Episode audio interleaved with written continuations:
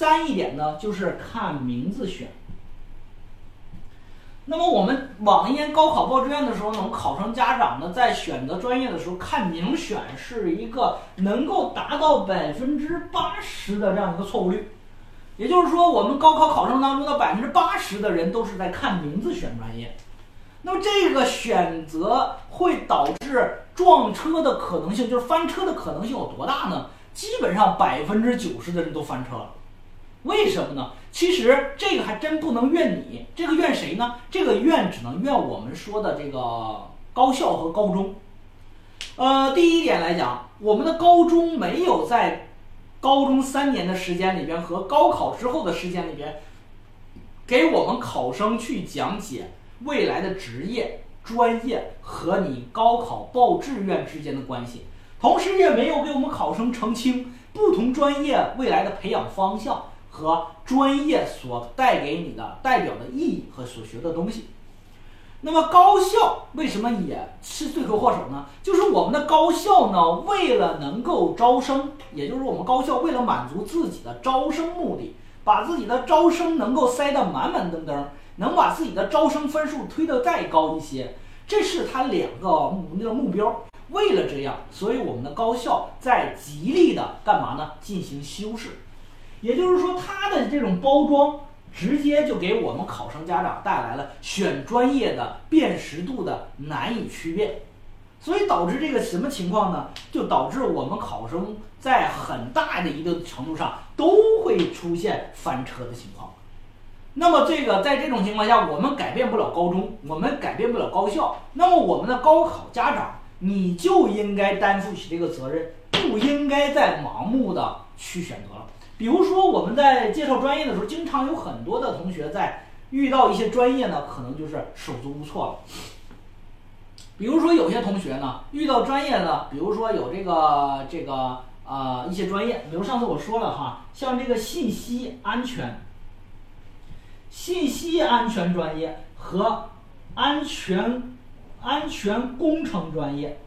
这两个专业，我们很多的同学考生就经常容易搞错，容易想成这个，就是说他是想做未来的这个信息领域的这个防务卫士，就是我们说的啊，你是红客也好啊，还是你未来呢黑化成黑客也好啊，就这些人在计算机信息领域里边呢，是成为了这种比较这个牛的人啊，然后在这个工作的方向呢去就业啊，收入也比较高。但是他错误理解，就以为这叫安全工程，他就理解成这个。实际上这个叫信息安全。那么安全工程是做啥的呢？实际上这个和啥有关系呢？和一个字儿哈，就是矿，和矿有关系。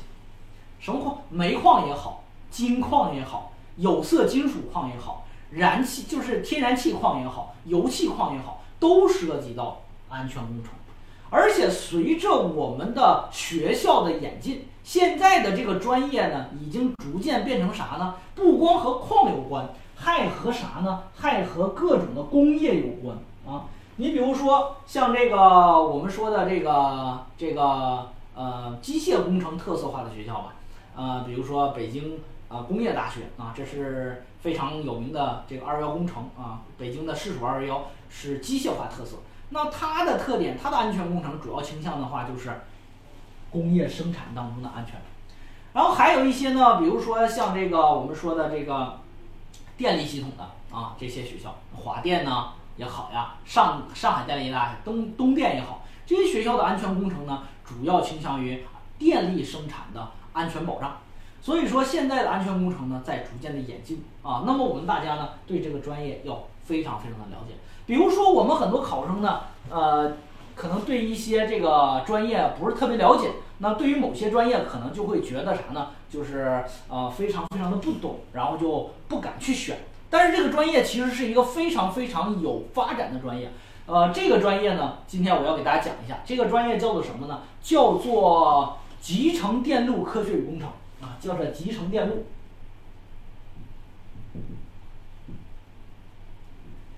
集成电路科学与工程。我们很多的一些考生家长对这个专业就是敬而远之，因为啥呢？因为好像觉得这个专业好像有点像电子厂干电子厂的，好像组装电视机的啊。但实际上这个专业在目前来讲人才稀缺，人才稀缺，而且发展前景非常广大，因为它直指一个东西，就是我们说的这个东西，芯片啊，集成电路科学工程这个专业，它在。这个这个代码当中，它实际上隶属于电这个隶属于工科门类下属的电子科学技术专业大类的一个细分专业，叫做集成电路科学工程。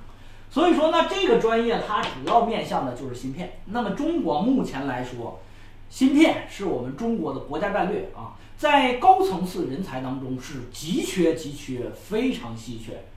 那么这个，如果说在过去的自一九九八年，一九九八年是中国互联网企业发展的大机会啊，因为当时的 BAT 也好，BAT 嘛，BAT 就是我们说的百度、阿里巴巴、腾讯，BAT 也好，还是像这个呃这个这个这个呃我们说的一些京东也好，都是从一九九八年开始的。那么从那开始。到现在为止，大家会发现跟互联网有关系的计算机啊、软件呀发展的都非常非常的好。现在都是高光时刻啊！就每一年这个统计不在统计的时候，软件工程一定是收入第一、就业第一、待遇第一的一个专业。但是，如果说谁能够说未来二十年中国的制高点专业、制高点行业是谁？我认为非他莫属，非他莫属。大家就会发现一个问题：越是科技的发展，大家可以发现，从二零二零一九年啊，二零一九年开始传出的新闻，二零二零年我们遇到了华为的这个芯片断供，是吧？然后呢，华为芯片断供呢，这个方兴未艾。现在呢，中国汽车行业产业的芯片又再次出现断供，所以说现在南北大众基本上减产。然后呢，日本汽车斯巴鲁是不是现在也全面线下呃下线？原因是啥呢？缺芯片啊，缺芯片。而且另外一个我们的一个这个什么数据呢？实际上从二零呃两千年开始，那么中国大家都知道，中国是原油进口世界第一大国啊，每一年进口的到目前为止，每一年进口的原油总价值是三千两百个亿美金。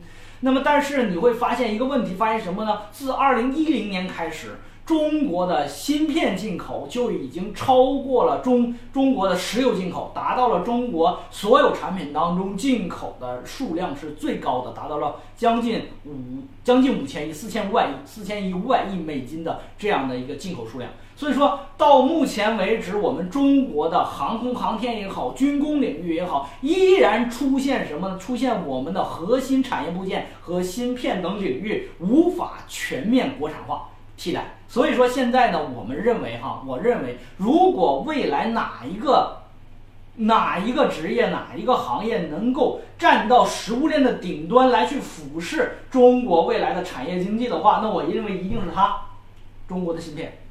那么做芯片的话，实际上就这个专业叫做集成电路科学与工程。